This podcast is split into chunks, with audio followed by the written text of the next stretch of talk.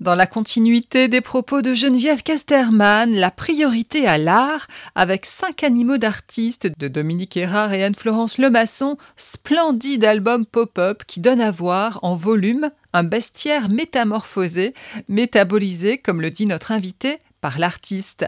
Certains, tels l'ours de Pompon, quintessence du plantigrade affranchi de l'anecdote, la chèvre de Rauschenberg dans son pneu ou l'araignée géante maman de Louise Bourgeois, sont déjà tridimensionnels. D'autres, comme le monumental rhinocéros de Dürer offert par un sultan à un roi, ou cet oiseau à la lettre, détail extrait de la tentation de Saint-Antoine de Jérôme Bosch, accèdent devant nos yeux émerveillés au déploiement dans l'espace, offrant au lecteur un bouleversant tête-à-tête avec l'art et la bête, aux éditions Les Grandes Personnes, des 6 ans. Le dispositif de tous en mitouflé est simplissime, au contraire. L'hiver est arrivé, les animaux sont dehors. Comment lutter contre le froid? Le généreux mouton donne de sa personne, pas besoin de mots, un simple fil de laine rouge les enveloppe chacun et les relie tous ensemble en un lumineux élan d'empathie un album de Marie-Noël Horvat aux éditions La Joie de lire dès un an. Ils sont quinze courageux à s'échapper du zoo de Moscou avec à leur tête l'ours, le lion ayant succombé aux sirènes de la domesticité, et à leur trace le vieux gardien fatigué d'avoir connu deux guerres et une révolution. Qu'est-ce qu'être courageux? interroge la gazelle, une gazelle juive qui répond toujours à une question par une autre question. C'est quand on a peur de faire un truc, mais qu'on le fait quand même, la renseigne le chef. Alors ça nous fait quoi d'être libre rebondit-elle. Et quelle est donc cette traversée des animaux dont parle le titre? L'humour unique de Vincent Cuvelier, à la fois absurde, tendre et grinçant, nous emporte loin dans cette marche épique vers la Russie profonde, aux éditions Gallimard Jeunesse, dès 8 ans. Tout nouveau, tout beau. Si dans le livre de Cuvelier, l'autruche est de l'espèce des lâcheuses, tu la connais, elle dit toujours et elle fait pas. À l'inverse, c'est elle qui ose se faire la belle en compagnie de la souris de Californie dans le caramel du Jurassique de Roxane Lumray. L'album, aussi drôle et décalé que celui de son aîné, est lauréat de la Pépite 2020 du livre illustré à Montreuil. L'autruche se fait embaucher au musée paléontologique par un directeur sosie de la momie de Raskar Kapak, mais en plus souriant. Chaque nuit, elle époussette les squelettes de ses ancêtres, le Gallimimus, l'Ornithomimus et bien d'autres encore, jusqu'à ce qu'un nouveau directeur, adepte des boissons énergisantes, décide de tout moderniser. Quel lien avec le caramel du Jurassique du titre?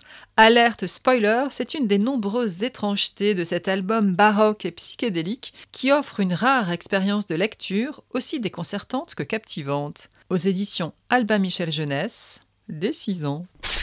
Chez Clarisse Lockman, on change de rôle. Ce sont les animaux qui font la queue pour visiter le Muséum d'histoire naturelle. Yiha s'écrie le souriceau extatique qui lâche Fissa la main de son père pour remonter la file et rencontrer une galerie contrastée de caractères, le renard rusé et le chien déprimé, le papillon poète et la sage tortue.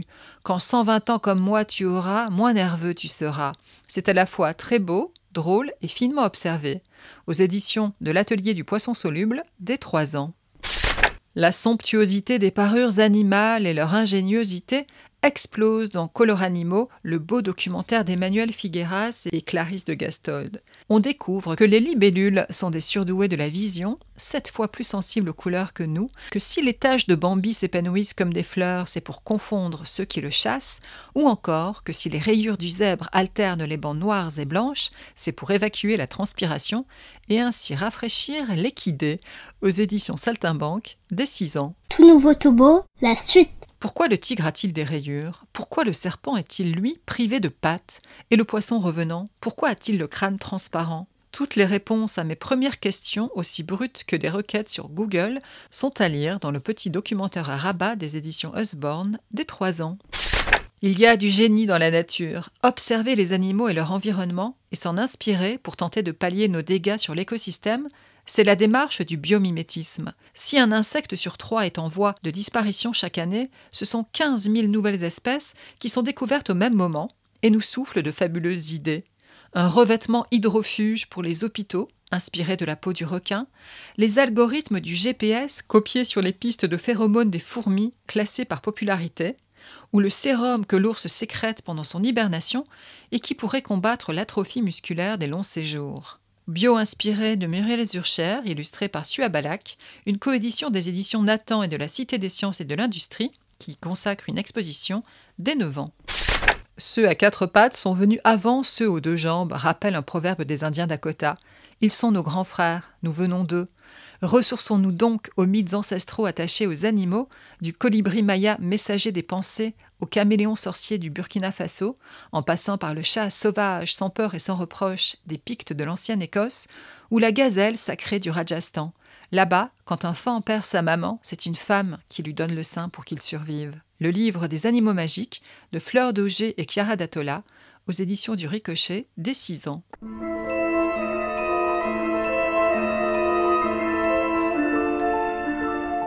Mesdames et messieurs, et les petits-enfants aussi, bienvenue à la salle des fêtes de Lyonville où vous allez assister au grand concours annuel de cuisine musicale. À la façon d'un zitrone, mi-écotier mondain, mi-commentateur sportif, Jacques Gamblin ambiance la compétition où sont successivement soumis au palais des jurés, entre autres spécialités, un altiste pot, des doigts de pianiste confit ou un gigot de violoncelliste. C'est trop drôle de voir le lion, tout bouffi d'orgueil de sa royale majesté, se faire tout petit petit devant sa patronne, Choupette, Madame Lion, qui ne cesse d'interrompre les réjouissances au téléphone.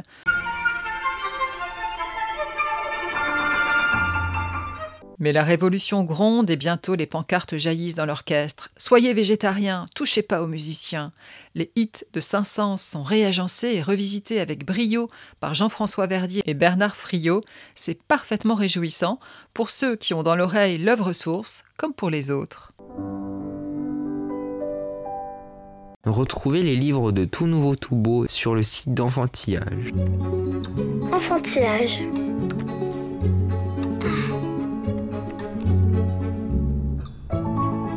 Le rendez-vous des livres pour enfants. Merci de nous avoir écoutés. Bonne lecture à toutes et à tous et à la prochaine fois.